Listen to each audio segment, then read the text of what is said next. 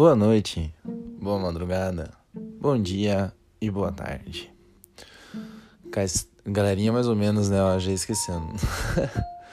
Cá estamos em uma noite bem fria. Não vou entrar pra ver a temperatura agora pra eu não sofrer mais ainda. Mas tá uma noite clara. Não sei se a gente ainda tá em lua cheia ou não, mas tá bem claro ali, pelo que eu tô vendo. Ela não tá aparecendo na janela hoje, infelizmente. Gente, antes de mais nada, eu quero dizer que a, Disney, a Pixar, né, que é um integrante do grupo Disney, é, putz, eles têm o dom de fazer você chorar com desenho, né? Mano, acabei de assistir de novo, né? Segunda vez que eu assisto Onward, né? Que é aquele Dois Irmãos, Uma Jornada Fantástica. Gente, é, é formidável. Eles têm uma, o roteiro ele tem uma sensibilidade muito grande é, é, da atualidade da Pixar, né? Na verdade, não, não tem como dizer para vocês um só. Eu amo é, ao vivo A Vida é uma Festa. Chorei horrores, choro toda vez que eu vejo a mamãe Inês cantando Lembre de Mim no final. É... Ai. Aliás, a, a Mari deu uma ideia sensacional, sabe? A gente não vai ter um quadro lá, aquela parte da música de eu cantar. Eu vou deixar o celular tocando uma musiquinha do lado, né? Um radinho, alguma coisa. E daí toda vez que me der esses brancos, né? Esse fracasso da minha memória, eu começo a cantar a música que estiver tocando, entendeu? É como se fosse uma música de intervalo, nossa. como o podcast não tem é, edição, vai ser assim. É, eu tava tentando lembrar. Ah, sim. Toy Story 4 me sensibilizou. O 3? Nossa, Toy Story 3, gente, chorei igual um idiota. É, divertidamente, divertidamente, ele é um desenho, um longa de animação, que para mim ele foi muito importante. E para Ana Beatriz também com relação à depressão, né? Porque a Riley, ela chega no momento ali que é a, a explosão da depressão, né? Que é aquele momento que o painel de emoções dela desliga parte de ter depressão é isso, é você não ter emoção nenhuma. É, eu, por exemplo, sou extremamente vaidoso, né? Quando você olhar para mim e me ver de cabelo comprido, bagunçado, sem passar perfume, mal vestido, gente, é porque eu tô no meio de uma crise depressiva muito grande. Porque e isso foi muito bem retratado, né? É isso que eu digo, o estúdio Pixar ele tem uma, eles têm uma sensibilidade muito grande para produzir essas animações. Eu gosto muito, muito. O primeiro desenho deles que eu assisti foi Vida de Inseto. E depois Toy Story e os outros. Então, assim, são desenhos que eu amo muito, eu defendo muito, né? E como eu assisti agora, acabei de, de terminar aqui, né? O Onward eu queria compartilhar com vocês essa, esse meu ponto de vista do, desses desenhos, desses filmes da Disney, né? E isso é mais uma coisa que vocês estão agora conhecendo sobre mim. Eu amo desenhos. Amo, amo. Achei um canal novo, Toon, que a minha irmã achou, na verdade, Tooncast. E ela falou de alguns desenhos da, da infância dela, que pegou um parte da minha infância ali, tipo Pantera Cor-de-Rosa, né? Desenhos mais antigos lá. Acho que a Turma do Manda-Chuva, que meu sobrinho, por sinal, tá amando. Eu acho sensacional essa, essa troca de experiências de gerações, né? Bacana ver isso. E esses dias é... eu passei pelo canal, né? E vi que tava passando Mansão Foster para Amigos Imaginários. E em seguida passou As Terríveis Aventuras de Billy Mandy. Gente, é o meu canal. Sinceramente, tipo, quando acontecer de eu conseguir tirar férias, porque esse ano, né, complicado, eu quero passar pelo menos um dia inteiro assistindo Tomcast e, e espero que eles estejam passando esses desenhos, porque sério, gente, Coragem, o Cão Covarde, nossa, amo. E longa-metragem principalmente, né? É, achei sensacional, algumas meio bosta, né? Tipo, o Rei Leão foi uma grande decepção para mim em live action, mas achei sensacional essa, essa ideia né, dos estúdios Disney de fazer os live actions. É, a Bela Fera, Aladdin, eu amei Aladdin, claro, 95% porque tá o Will Smith como gênio sensacional. É, a Bela Fera amei, amei de paixão. Uma coisa que eu percebo muito no estúdio Disney nos últimos anos é que eles têm uma preocupação ainda que pequena, né? Mas de inserir minorias, né? É... Personagens LGBTQIA+, é... negros. Eu acho isso muito, muito... Eu tô em dúvida agora se eu falo negros ou pretos, né? Enfim. É mas eu, eu vejo que eles tentam dar essas visibilidades e isso é muito importante para nós, né? Nós, enquanto minoria, e para toda a sociedade, isso é muito interessante. Hoje eu li uma matéria que eu fiquei um pouco indignado. Eu vi que na Rússia eles criaram uma vacina que cura, né? Entre aspas, cura a homossexualidade. Me admirou que não tava homossexualismo escrito, né? Para vocês entenderem, falar homossexualismo é você taxar como uma doença. Eu não sei explicar o porquê, eu não lembro, mas dá uma pesquisada sobre isso. A terminologia da palavra, né, o ismo, ele classifica como uma moléstia, algo assim. Então o correto é homossexualidade, né? É, é só você lembrar aí de abstenteísmo, algumas coisas assim, alcoolismo, né? São, são moléstias. E sim, gente, o alcoolismo é uma doença. E então o correto é falar homossexualidade, tá? Mais uma informaçãozinha aí, minutos de sabedoria com o Raul. Mas eu acho bacana, é, eu acho bacana é, essa abordagem da Disney, um estúdio tão importante. Na verdade, é o monopólio do cinema hoje é da Disney, né? Principalmente depois que comprou a, a. Não é a Fox, a. Eu não sei falar inglês, gente.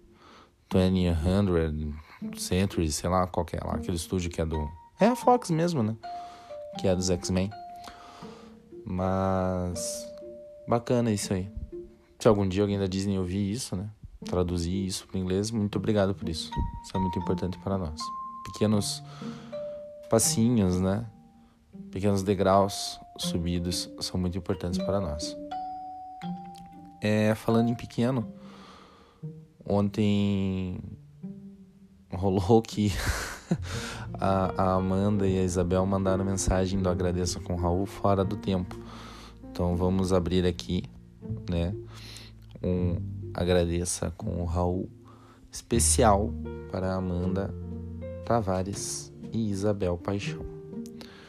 A Amanda, ela quer agradecer a Marielle Machado e a mim por nós ajudarmos ela num momento meio bosta que ela se encontrava.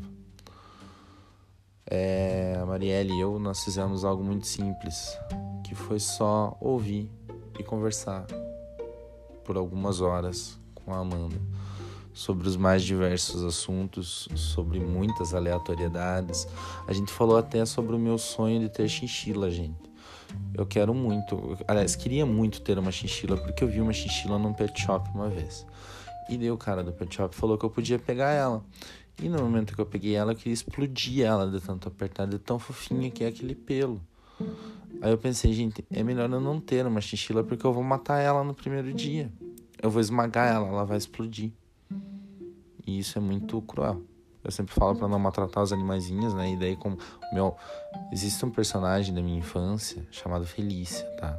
Do Tiny Toon quem era. A gente tem que falar meio assim, né? Porque 30 anos. A Felícia, ela era aficionada por bichinhos. Só que ela amava tanto eles que ela esmagava, ela torturava eles. É mais ou menos isso que eu senti naquele momento com a chinchila. Daí eu decidi que eu quero ter uma iguana, né? Porque iguana ou eu vou ficar com nojo, ou ela vai me arranhar, ou não vai dar muito boa se eu apertar ela. Sem falar que é um bichinho exótico e tal. Eu queria mesmo ter uma piton birmanesa amarela, mas é meio perigoso falar em Piton, né? É esse episódio da família que soltou uma naja ilegal perto de um shopping em Brasília. A humanidade, gente. Olha, sério mesmo, cada dia tá mais difícil, hein? Contrapartida, vi que a dengue chegou na China, né? O mundo ele não gira, ele capota. Mas, enfim.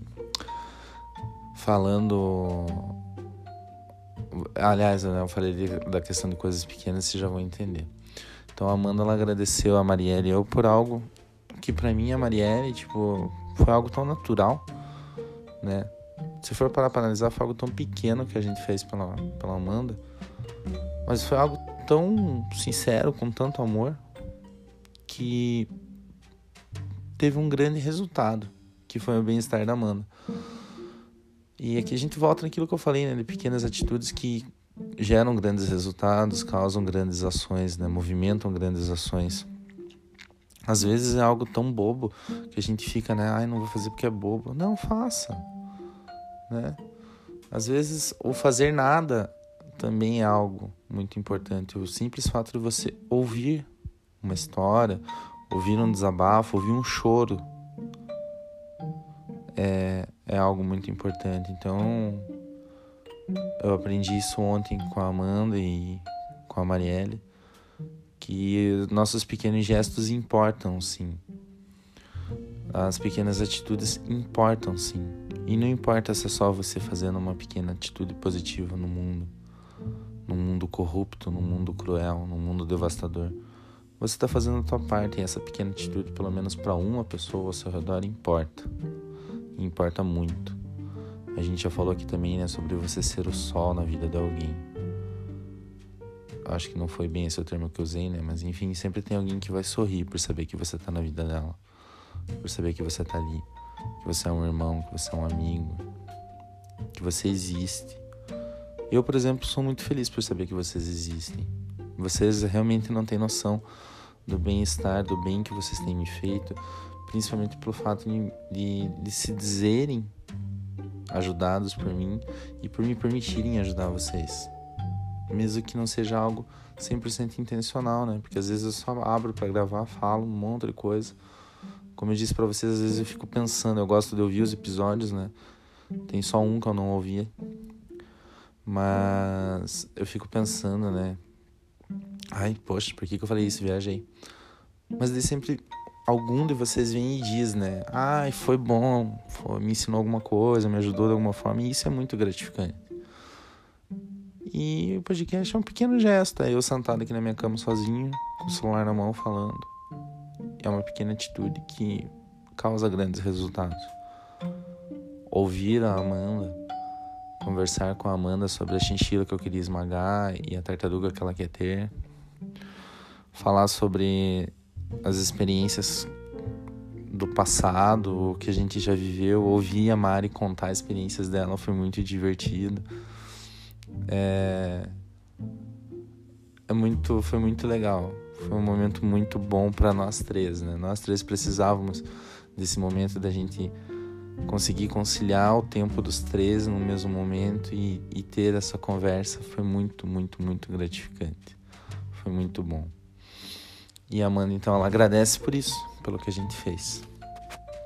E a Isabel, ela agradece pelo seguinte. É... Não, não, não, Quero agradecer o privilégio que tenho de poder ir no mercado fazer uma compra. Sabemos que existem famílias que nem isso podem fazer, que muitos não têm o que comer, e isso é triste. Obrigado por isso, Isabel. Eu agradeço por isso também, todos os dias. Como eu já falei aqui brevemente, né, a Lívia agradeceu outro emprego, eu também agradeço muito pelo meu emprego.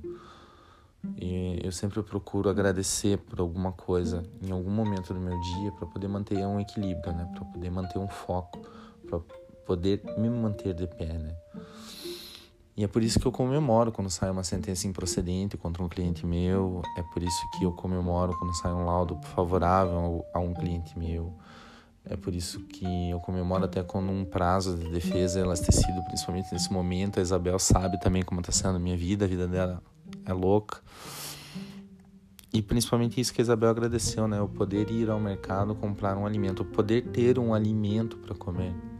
Como eu disse para vocês, é, eu sempre procuro, pelo menos, ouvir moradores de rua, né? Eles vêm pedir contribuições, né? Alguns são bem sinceros, pedem ajuda para um gole. Eu acho isso muito legal. Não que seja legal incentivar o consumo do álcool, mas a sinceridade, né? Hoje uma moradora de rua me pediu para doar ração para ela, dar dinheiro para ela comprar ração para um cachorrinho que ela achou na rua, ficou com dó e pegou e ela queria saber se eu não queria adotar Falei, não posso, eu já tenho uma, minha casa é pequena, não tenho condição. E ela, tava, ela não pediu pra ela, ela pediu pro cachorrinho. É, já falei aqui de morador de rua que conversou comigo no dia que teve o ciclone lá, o vendaval, que ele perdeu o pouco que ele tinha, que era um lençol para ele dormir no chão, porque molhou, estragou. E são pessoas que, mesmo que a sociedade marginalize, né, nós marginalizemos essas pessoas, são pessoas. são irmãozinhos nossos que passam por coisas que a gente não tem nem como imaginar. Mas com certeza eles quase nunca têm o que comer. E muitas vezes eles acabam indo para o caminho do alcoolismo por causa disso, pela fome. Né? Uma garrafa de pinga pode render dois dias e é o valor de uma refeição hoje em dia no centro de Curitiba. Então, às vezes, eles têm que fazer escolhas e, né, ficar vivo mais um dia talvez pese bastante nisso. E eu penso muito neles, eu, eu oro por eles, né, quando eu faço meu evangelho. Há uma razão, obviamente, né, como eu disse, nada é por acaso na vida, mas pelo menos se a gente puder emanar algum pensamento positivo para eles, né? Eles consigam ter uma refeição, pelo menos. Não, não precisa, gente, dar dinheiro, nada, só dê essa parte, dê uma oração, dê um pensamento positivo. Se você tiver um alimento, dê um alimento para eles também. Se você puder dar uma contribuição, dê. Muito provavelmente eles vão usar para comprar drogas, para comprar bebida, mas é isso que eu digo, porque às vezes isso mantém eles de pé por um dia a mais e é triste, eu sei que é até meio estranho eu estar falando isso, mas é que é foda, a gente nunca vai entender a dor deles, né? A gente nunca vai entender o que eles passam, a gente não sente isso na pele. Nós somos privilegiados sim por ter nosso conforto do lar, nossas refeições, por termos um emprego, por ir ao mercado fazer compras como é o que a Isabel está agradecendo. Eu também já tive uma fase complicada na minha vida, que envolve o fato de eu não gostar de galinha caipira, por exemplo, porque era o que eu tinha para comer. E eu comi tanto e, e como me lembro essa fase, então hoje em dia é um, uma carne que eu não gosto, né? Mas a Isabel, então, ela quer agradecer por isso. E eu agradeço junto com você, Isabel. Eu agradeço, inclusive, por você trazer isso pra gente. Olha só que bacana você e a Amanda, com agradecimentos pequenos, abriram dois pontos interessantes para a gente tratar aqui, né? Rapidamente. Então, muito obrigado. As duas. É... Ai, ai. Falando em compras, deixa eu compartilhar com vocês a minha experiência de ir ao mercado fazer a compra do mês durante a quarentena. Nas primeiras vezes, eu tinha só a máscara, porque eu paguei uma fortuna, né? Porque todo mundo que tinha mais condições e Tempo Livre foi lá e comprou todo o estoque de álcool que existia, de máscaras, de luvas e de papel higiênico, que até agora eu estou tentando encontrar a lógica para terem esgotado o papel higiênico no mercado. Na época eu lembro que eu comentei, né, gente, o coronavírus não entra pelo cu. Mas enfim, acabaram com o papel higiênico. Então eu ia no mercado só com a máscara, né? Com a roupa, obviamente, mas de proteção extra, só a máscara. E eu lembro que, tipo, a, a minha compra do mês, ela levava meia hora. no máximo, gritando, assim, porque eu entrava desesperado, em pânico, olhando para as pessoas, né? Quem tava sem máscara, eu ficava mais aterrorizado ainda. E cada coisa que eu pegava era como se eu estivesse pegando um material radioativo, uma bomba nuclear. Tipo, vou pegar o pacote de arroz e ele vai explodir na minha cara porque ele tá cheio de vírus, né? É, vou pegar essa maçã, ela tá entupida de vírus. Meu Deus, depois eu vou comer ela ainda. Então esse era o meu pânico. Quando eu consegui mais para frente achar luvas numa farmácia que continua sendo desconhecida aqui em São José dos Pinhais, e Deus conserva ela assim porque os remédios são baratos e tem tudo que eu preciso lá. É... E daí eu comprei luvas, né? Comprei outras máscaras, daí achei quem fazia máscara de pano. Então, hoje eu tenho luvas né, reutilizáveis pretas. As minhas máscaras são 99,9% pretas. Amo preto. Emagrece, principalmente nesse período, né? Pretinho básico, diria Coco Chanel. que mulher. Pesquisem a história de vida dela também, meu Deus. É... Eu acho engraçado, deixa eu abrir um parênteses, né, que muitos dos referenciais de vida para mim são mulheres. Ai, ai. Deve ser a princesa que habita em mim, se inspirando. Mas volto, fecha parênteses. É...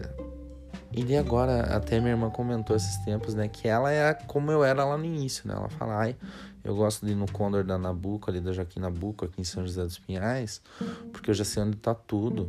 E eu entro, já pego tudo rapidamente já saio desesperado. Eu falei, nossa, né? agora eu vou no mercado, porque assim, gente, fazer mercado, já tô velha, né? Já aceitei isso pra minha vida. Eu amo, amo fazer compra do mês no mercado. Eu vou com a listinha. Quando eu tô muito inspirado, eu calculo valores, né?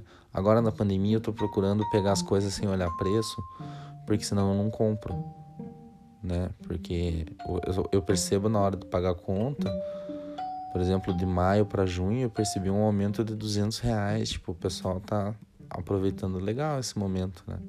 Pelo menos os mercados a gente sabe que não vão quebrar, considerando essa essa falta de empatia, vamos colocar assim, né? Mas enfim, é o mercado financeiro, é o capitalismo. E então é algo que eu amo. Inclusive, um dos projetos pós-quarentena, é, Marielle, eu e Amanda, nós vamos passar um dia no shopping fazendo compras, porque elas falaram que precisam ver, a Amanda principalmente, precisa ver como sou eu fazendo compras. É um negócio extremamente hilário, gente. Eu vejo uma roupa que eu amo de longe, eu já começo a gritar dentro da loja e vou correndo até a roupa antes que alguém pegue de mim. Eu coloco uma roupa que eu amei. Quando eu comprei minha sunga da natação, era a sunga dos meus sonhos, achei. Tô lá no provador, coloquei, eu dei um gritão. Bem histérico. Que a vendedora falou perguntar se estava tudo bem. Eu falei, ai, tá tudo ótimo. Eu só achei a sunga que eu tanto queria. Meu Deus. Então é legal. E é um negócio que eu gosto, é um negócio que me relaxa, principalmente compra do mês no mercado. Já, né, tio Raul oficial. Então, e para eu fazer isso, né, com o nível de paixão que eu tenho pelo ato, eu gosto de ir com calma tal. No começo da pandemia não ia, eu ia com pavor, né, como eu disse, meu Deus, tô pegando uma bomba nuclear aqui vai explodir em mim, cheio de vírus. Mas agora que eu tenho, é até engraçado. E eu falei isso pra minha irmã. Eu falei, Ana, eu faço com calma, por quê? Porque eu pareço o mensageiro da morte fazendo compras. Primeiro que eu vou inteiro de preto, dos pés à cabeça e mãos, literalmente. Agora vocês sabem das minhas luvas. Boné preto, blusa de manga longa, calça, tudo preto, luvas, né? Vai só a área do pescoço limpa que eu entupo de álcool quando eu entro no carro. É, mesmo de luvas eu passo álcool. Já teve uma, uma fiscal do Condor da Joinville aqui de São José. São dois Condors aqui em São José. Tá? Que. Ai, mas o senhor já tá de luvas. Eu falei, o álcool é grátis, querida. Você vai me proibir de usar? Desculpa. Tô me protegendo e protegendo todo mundo. Passo álcool de luvas mesmo, não tem problema. E eu faço minhas compras. Né? Não tenho mais a sensação de que eu tô pegando uma bomba atômica. Pelo menos ela não vai explodir ali na hora. Porque daí quando eu chego em casa, e eu falei, ah, só pra encerrar, né? Daí eu falei pra minha irmã, eu falei, então, quando você quiser, eu dou dicas aí, você vai igual eu, Cavaleiro do Apocalipse, e a gente arrasa dentro do mercado, né? Aliás, agora não podemos mais ir juntos. Se bem que eu represento uma família que mora numa casa e ela representa a família dela que mora em outra, né? Mas a gente respeita as recomendações aí, fiquem tranquilos. Aí então a sensação de bomba atômica na hora ali que vai explodir na minha cara dentro do mercado acabou. Mas quando eu chego em casa, é outro episódio sensacional de vocês acompanharem. Eu vou, eu não deixo minha mãe encostar em absolutamente nada. Eu peço para ela ficar longe. Aí eu chego, eu vou simplesmente virando as sacolas com o que tem dentro em cima da mesa, segurando para não cair no chão. As sacolas eu por, por muito pouco, gente, que eu não taco fogo, tá? Mas eu vou embolando tudo e colocando dentro de uma só pra eu tacar, jogar fora depois, exterminar. E daí eu pego meu álcool líquido 70 com spray.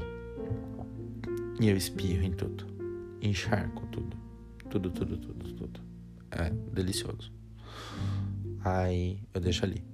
E eu vou tomar meu banho para me desintoxicar, né? Tomo meu banho, coloco a roupinha, coloco a roupa pra lavar Aí eu pego um outro sprayzinho de álcool que eu tenho, que eu ganhei da mamusca. E deu espirro na minha mão. Dou duas borrifadas e vou passando, né? Aquele álcool que já tava nas compras ali, vou indo dando mais uma, uma dupla camada de desintoxicação. Aí sim que a gente guarda as coisas. Né? Daí sim a mãe tem autorização, digamos assim, para encostar nas compras e guardar. É paranoico? É, gente, mas a gente tem que ser meio paranoico nesse momento para tentar viver, né? Pelo menos por enquanto não pegar essa doença, porque aqui no, em Curitiba já tá, em São José e região, os leitos de UTI já estão tudo entupido. Daqui a pouco vai ter gente entubada com canudinho no corredor, olha que coisa precária. Então a gente tem que se cuidar, né? Sim, é, todos nós vamos pegar a doença. Precisamos, inclusive, para ter anticorpos, mas não é nesse momento. É como eu expliquei para os meus pais no começo da pandemia. Eu falei: ah, aqui em casa nós moramos em três, né? O meu pai agora está pro litoral.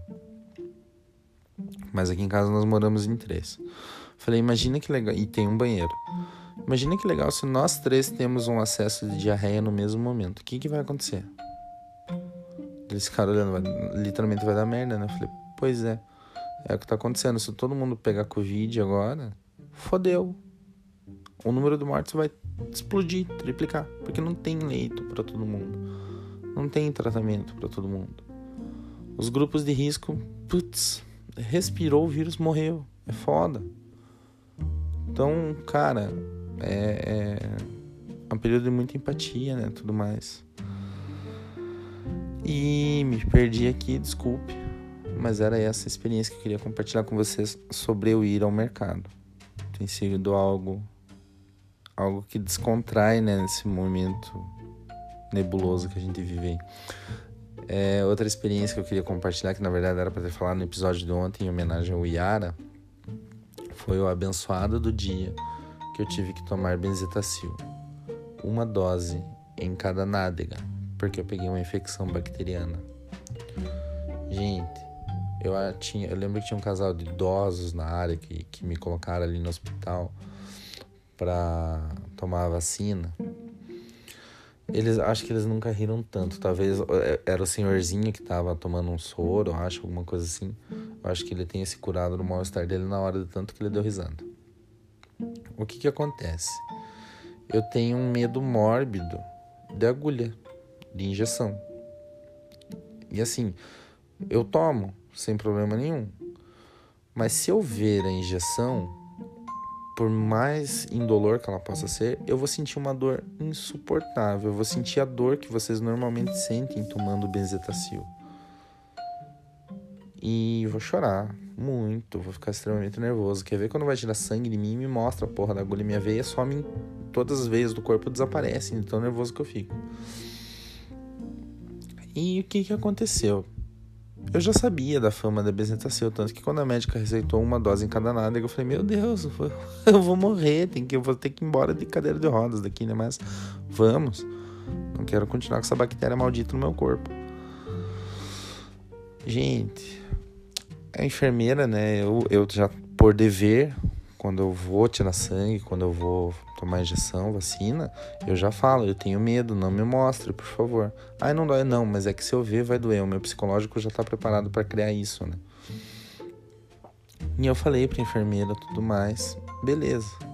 Né? Ela teve cautela nesse sentido, pediu para eu deitar, abaixar a calça até a metade da, da bunda, que no caso eu não tenho bunda, tá, gente? É uma ilusão é, para baixar a calça até a metade da ilusão da minha bunda tal, e relaxar.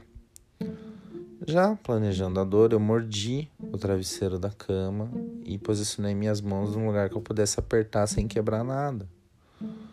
O problema foi que a enfermeira, ao aplicar, e, e a benzetacil, acho que ela é uma, uma, é um medicamento, a penicilina, né? Inclusive, gente, a penicilina tá acabando no mundo, ó. Mais um medicamento essencial que a gente vai perder porque a população está explodindo. Né? Mas não é esse o foco. A abençoada da enfermeira, quando aplicou, ela aplicou um pouco para cima de onde era para aplicar e aplicou errado, que fez um calombo com toda a dose da bezentacil que não entrou no músculo. Ela ficou ali.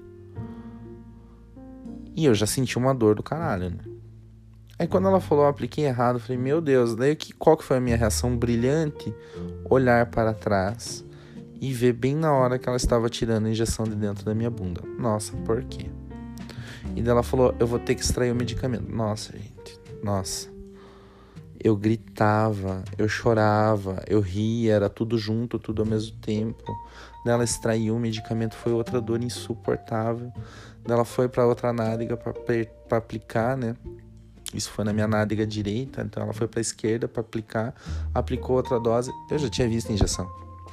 Gente, eu urrava, porque eu mordia o negócio, o travesseiro, eu urrava, urrava de dor, e daí eu soltava para dar risada de nervoso e falava, pelo amor de Deus, termina isso. E, né, como era uma dose em cada nádega, ela aplicou uma errada, ela foi lá aplicar na direita. Nossa, cara. Então eu sofri quatro vezes, não duas, né? Uma para aplicar errado e retirar o medicamento. Nunca passem por isso, gente, sério. A outra para aplicar na nádega esquerda e daí a outra para aplicar correta na nádega direita. Quatro, quatro coices na alma de dor.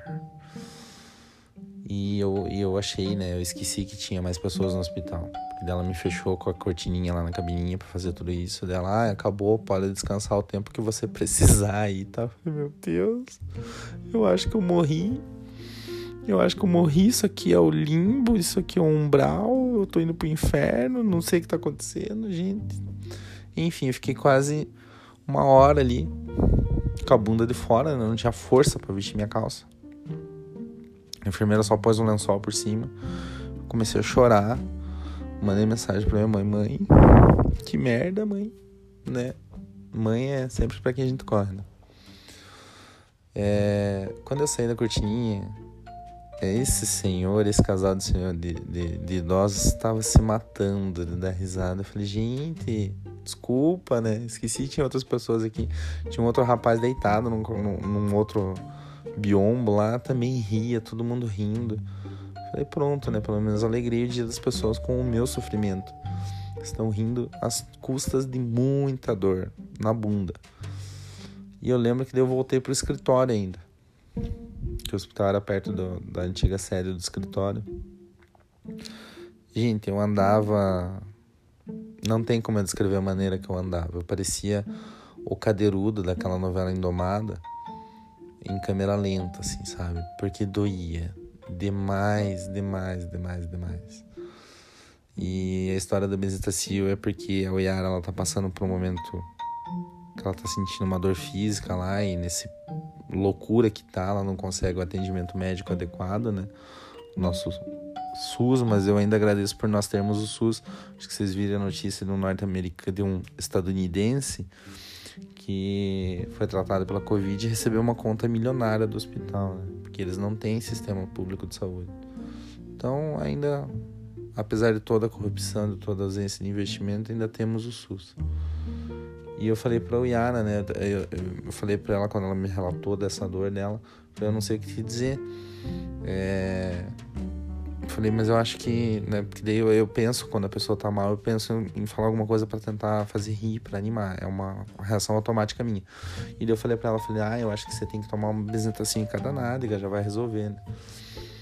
E então, o Yara, a história da bezetacil é essa, né?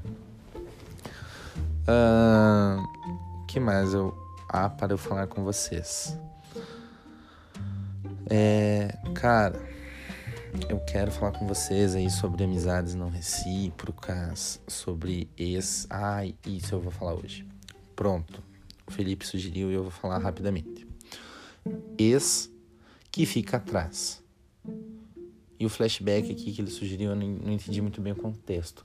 Mas ex que fica atrás. É o tal do não é não que as pessoas não entendem, né? Tem um ex meu que, quando eu terminei com ele, ele fez um show, simulou até uma tentativa de suicídio com sangue falso de uma maquiagem que a gente comprou para o Halloween do ano anterior. E quando eu vi que era um teatro, primeiro que eu já fiquei surtado quando eu achei que ele tinha tentado realmente cortar o pulso. Porque eu surtei mais porque daí ele quis me responsabilizar por isso, né? Tipo, eu vou me matar porque você tá terminando comigo. Gente, vamos parar de fazer isso, né? Vamos crescer. Responsabilizar o outro. Ai, não, principalmente namorado, né? Ai, se você terminar comigo, eu vou virar alcoólatra. Porque se você terminar comigo, eu vou me matar. Porque se você terminar comigo, eu vou fazer tal coisa. Não, você vai fazer isso porque você quer fazer. Não vou te chamar de imbecil, né? Mas você quer fazer. Não ponha a responsabilidade do teu ato que deliberadamente você decide ter e fazer na outra pessoa. Não justifique um erro teu na outra pessoa. Não fale que você quer se matar por causa do seu ex. Tudo bem, há casos de depressão profunda que pode ser esse o gatilho, sim, há. Mas não use isso como uma coisa banal, como objeto de barganha, como esse ex fez comigo.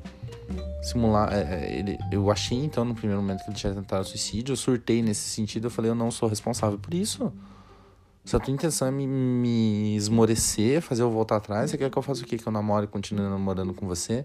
Eu vou te odiar, você vai me odiar. Eu vou transformar a tua vida no inferno porque eu me conheço, porque eu não quero mais, não dá certo. Tá me incomodando, tá me machucando isso. E daí no meio da discussão eu ficava andando de um lado pro outro no quarto, e daí eu achei, né? Eu olhei para cima do armário e vi o vidrinho de sangue falso do lado da embalagem da, da lâmina de LED. Falei, que porra é essa? Torci o braço dele. Falei, passei o dedo. Falei, hum, sangue sabor morango. Que porra, eu, realmente eu sou um palhaço pra você. Né? E é exatamente esse ex que volta em meia, ressurge das trevas do inferno, né? Me dá, me, me curte no Tinder, né?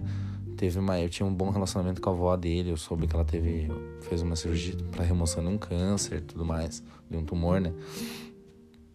E bem na época dele me procurou para falar sobre isso dela e eu eu sou muito objetivo né quando eu quero. É, o assunto era para falar da avó dele a gente tava falando da avó dele. A partir do momento que ele desviou para ai que saudades de você eu continuei falando da avó dele. Tenho foco né e não é só porque é isso. E na última conversa nossa, né? Tipo, ele me curtiu pela quinta vez no Tinder. Eu falei, eu vou dar match que eu quero ver qual que é a boa, né? Quero ver qual que vai ser o teatro da vez. E daí a gente conversando, conversa vai, conversa vem, que saudades, porque a gente viveu bons momentos. E eu sendo aquele cuzão, né? Hum, hum, tá. Falei, cara, eu, eu, eu dei match só pra ver qual que é a da vez, né? Ele fez um discurso lá tal, e ele veio com o seguinte argumento: Eu não acredito que você não sinta nada por mim. falei, sim, sinto. Talvez ódio. e dele, não, porque, ai, poxa, não dá pra falar com você porque eu tenho saudades e tal. Eu falei, cara, passou. Passou, tipo, supera. Não é difícil, sabe? E o que eu percebo muitas vezes não é o caso desse rapaz. Já tive duas experiências nesse sentido, mas o que eu percebo conversando com as pessoas às vezes é que esses ex que ficam vindo atrás, né? Essas ex que ficam vindo atrás, que tipo aparentemente seguiram as próprias vidas, mas que continuam te acompanhando pelo Instagram, pelo Facebook, que acidentalmente curtem uma foto sua no Instagram, né? Tá lá casado, mas faz questão de dizer para você que tá casado, né? Esses ex me parecem que é, sei lá, um traço de psicopatia, um, uma necessidade de, de Primeiro que eu acho que assim, né, a pessoa que fica falando, quanto mais a pessoa fala que superou a Maria, a Rita, o João, o Pedro, me dá a sensação que ela não superou nada, né? É... Então, e geralmente são esses ex que, que ficam no pé, que eles é, ficam postando, né? Ficam mostrando para a posteridade, para o universo, que estão super bem, que conquistaram o universo, que entraram para a história, que não sei o que, e sempre vem de alguma forma uma indireta. Estou muito melhor sem você. Ah, porque a. O, a fila andou. Ah, porque não sei o quê. Porque sem você, né? Cita até Kelly Clarkson. Kelly Clarkson. Nossa. É, Cintia Bigon, né? Desde que você se foi, eu consigo respirar pela primeira vez. Cara, é sério? Que necessidade de autoafirmação, né? Assume para você que você não superou, que é melhor. Aceita que é melhor. Que daí assim talvez você supere. E desculpa, isso não é amor. Dizer que você tá há dois anos sem ver a pessoa, sem falar com a pessoa, ah, eu ainda te amo, beleza, pode ser que tenha sentimento lá dentro, mas quando você passa nesse nível de ficar perseguindo, curtindo 5, 10, 20 vezes a pessoa no Tinder, não, em qualquer lugar, fica criando perfis novos para poder chegar na pessoa, fica mandando indireta pro Twitter. Gente, que você sabe que a pessoa de alguma forma vai ver, né? Porque a gente também é bobo, a gente gosta de sofrer, né?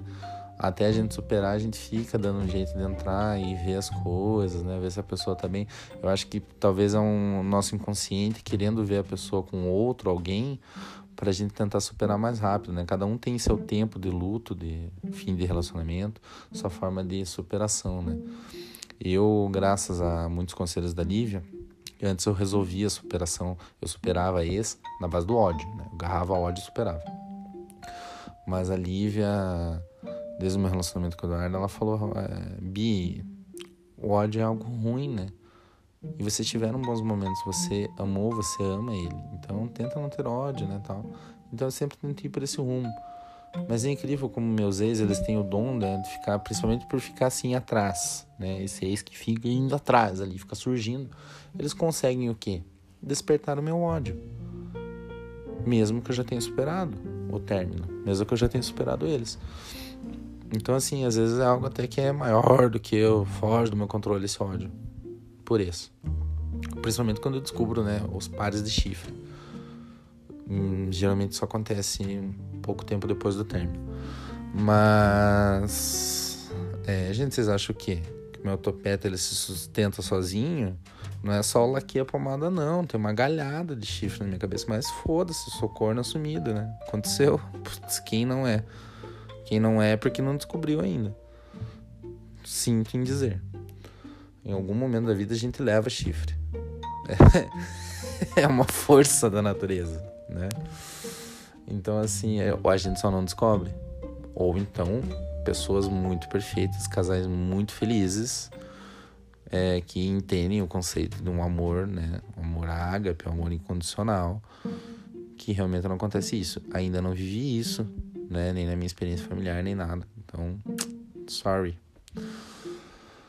Uh, nem lembro o que, que eu tava querendo falar, mas enfim, esses ex, então, e, e daí me parece isso, né? Esses que, que insistem, insistem, insistem. E eu já vivi também o seguinte cenário eu terminei com o rapaz, né? Um rapaz que até hoje eu gosto muito dele. Fico muito feliz de ver o sucesso que ele alcançou na vida. Sei que ele tem potencial para ir muito além disso.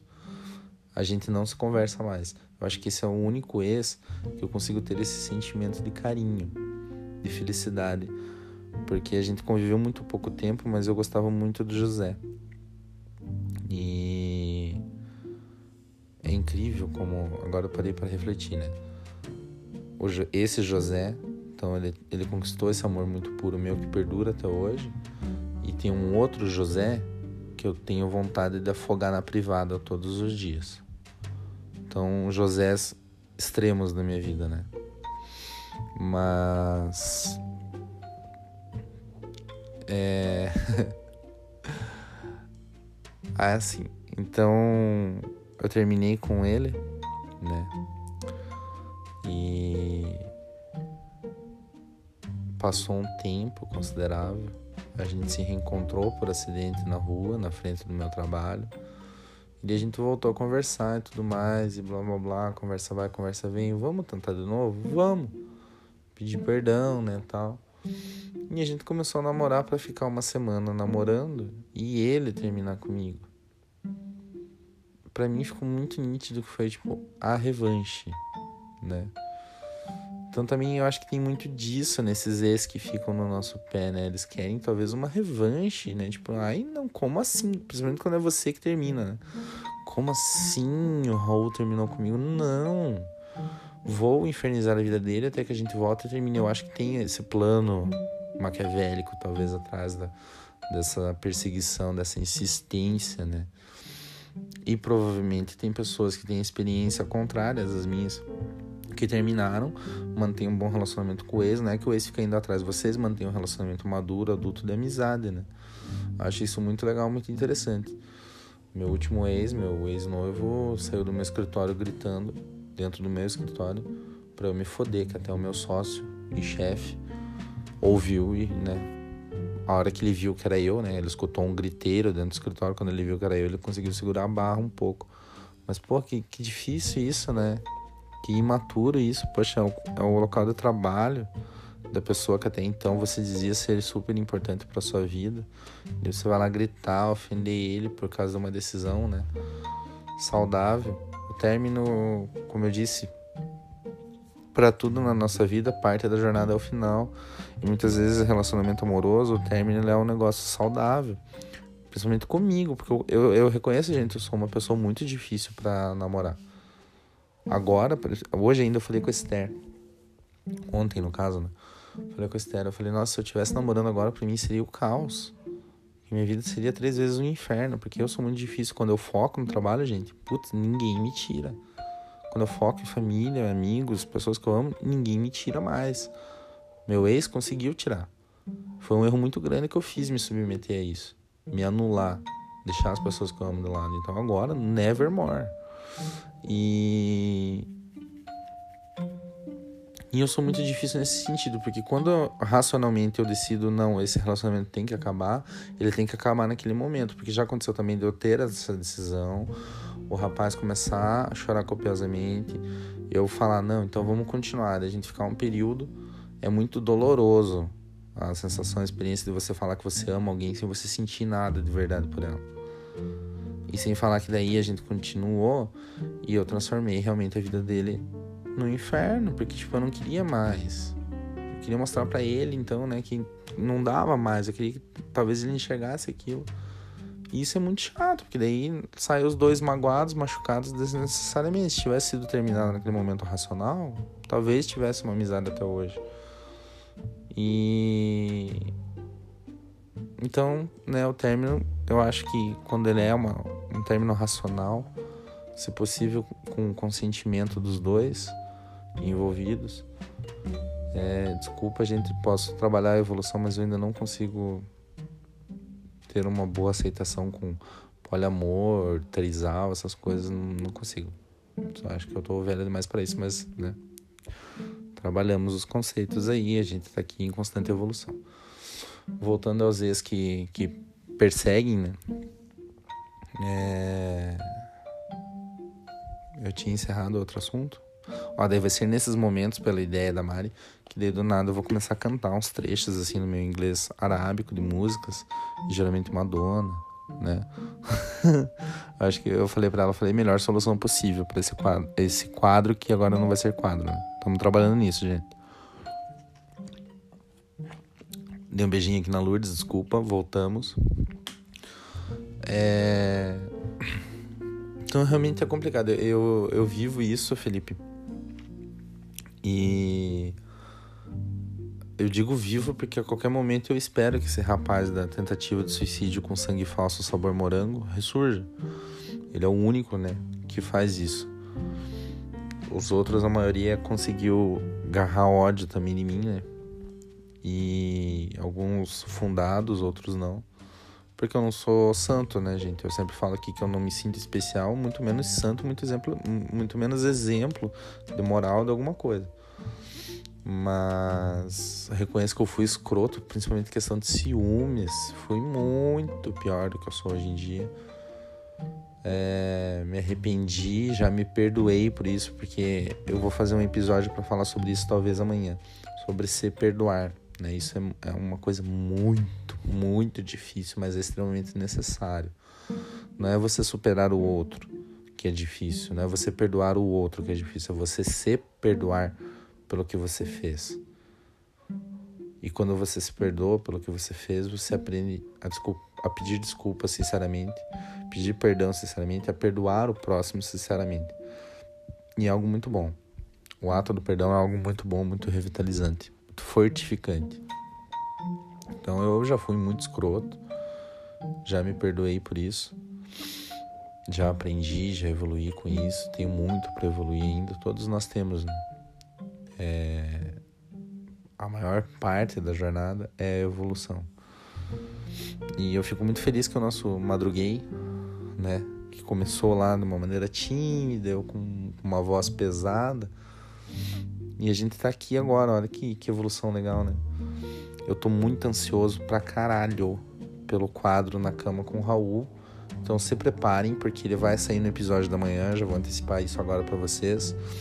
Vou lançar já no, no Instagram, no Twitter, lá no podcast Madruguei, Madruguei. Vou lançar no meu perfil pessoal também no Instagram. É, o pessoal que me segue no Instagram pessoal e no do podcast, do arroba podcast Madruguei, se quiserem é, priorizar para responder no, no story do podcast, eu acho mais legal, tá? Porque a gente centraliza lá. Para mim, né, que é mais legal, que para mim, senhorzinho já de idade aqui, né, a mente vai cansando, é, eu consigo trabalhar, me localizar melhor depois na hora de fazer a gravação do episódio, tá? Então, gente, sério, eu tô muito ansioso. Fiquei muito ansioso com esse episódio. Eu acho que vai ser muito legal. Todo mundo que eu conversei sobre ele tá muito animado, né? Então, amanhã já sabem aí, era para ser surpresa, mas não tem como fazer surpresa porque eu preciso da participação de vocês. Então, né, só relembrando. A ideia do Na Cama com o Raul é vocês me pedirem conselhos, né? Ou fazerem dúvida, é, me darem me apresentarem suas dúvidas, fazer perguntas ou pedir minha opinião sobre algum assunto e eu rapidamente vou tentar fazer um bate-volta de cada coisa, assim, sabe? Acho que vai ser muito legal, muito dinâmico e muito divertido. É, encerrando então o assunto dos ex, é, qual que é a solução para esse ex que, que continua vindo atrás, que, é, que te persegue? A primeira solução, né, hoje o Raul racional, né, mais velho, mais maduro, é você tentar conversar com a pessoa de uma maneira franca, de falar, é, Sebastião, é, Mariazinha, o que você quer? Ah, porque eu te amo tal. Tá, eu também te amo. Talvez não tanto quanto eu amava. Tenta te explicar para ele aquilo que a gente já falou para ele, para ela, aquilo que a gente já falou aqui em alguns episódios, né, do conceito de amor. Amor não é só por namorado, a gente não ama só uma vez. Você não vai ser só eu que você amou na sua vida. Você vai encontrar outra pessoa. Você vai encontrar amor nos seus amigos, na sua família, no seu cachorrinho, na sua bomba de creme com chocolate que eu preciso, gente. Aliás, Dr. Lucas Gabardo, meu braço direito, me deu um docinho que a mãe dele fez, a dona Estela. Eu mandei um áudio pra ela emocionado, agradecendo. Não era a minha bomba de creme, mas chegou bem perto, sabe, gente? Mas eu preciso da bomba ainda. Amanhã, sábado eu vou no mercado, se a balaia do pão estiver aberta aqui em São José dos Pés, eu vou comprar 10 bombas, só para garantir. Como se eu tivesse dinheiro para tudo isso, né? mas pelo menos uma bomba eu preciso.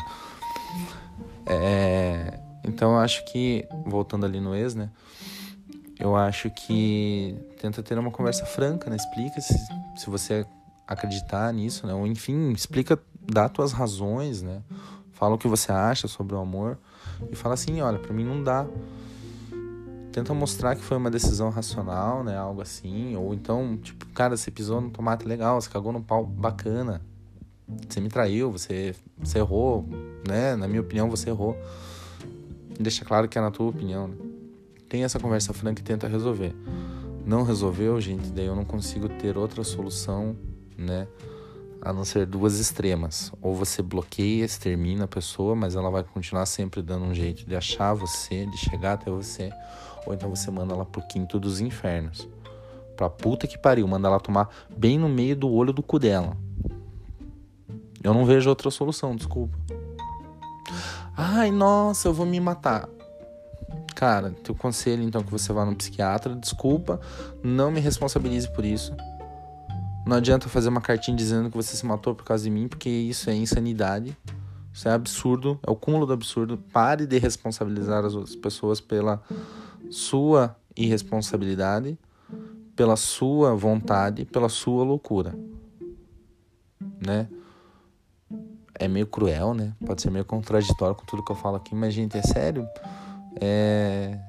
Imagina eu, 24. eu fui aprendendo. Aliás, eu acho até que quem pode dar bons conselhos para você, Felipe Nogueira, para qualquer pessoa sobre esse assunto, talvez seja a Lívia, arroba Lívia STM lá no Instagram. É, porque ela, como eu disse, ela tem uma paciência, um discernimento. E olha, Lívia talvez eu esteja fodendo com a sua vida, mas, gente, sério, ela é. Nesse assunto ela é muito top mesmo.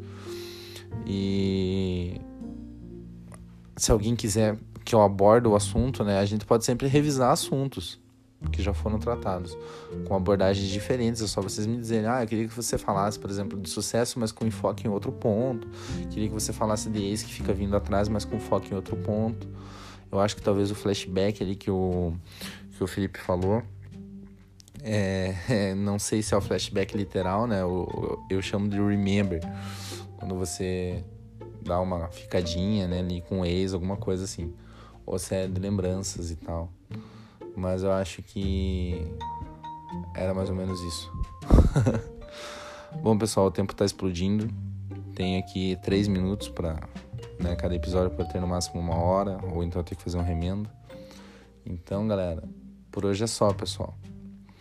Se hidratem, se alimentem bem, durmam bem, durmam 8 horas, descansem, tomem 15 minutinhos de sol diariamente não maltratem os animaizinhos. Não falem mal da sogra. Bata no coleguinha somente se for legítima defesa. E amanhã, por favor, participem lá. Vamos montar juntos ou na cama com o Raul. E por favor, continuem aqui conosco. É sempre muito bom saber que tem vocês aqui me ouvindo e que a gente está crescendo juntos as pilhas de caquinhos que se juntam e montam o madruguei, que montam as nossas vidas. Muito obrigado por isso. Um beijão, um abraço bem forte, bem demorado e bem quentinho. Boa noite, boa madrugada, bom dia e boa tarde. you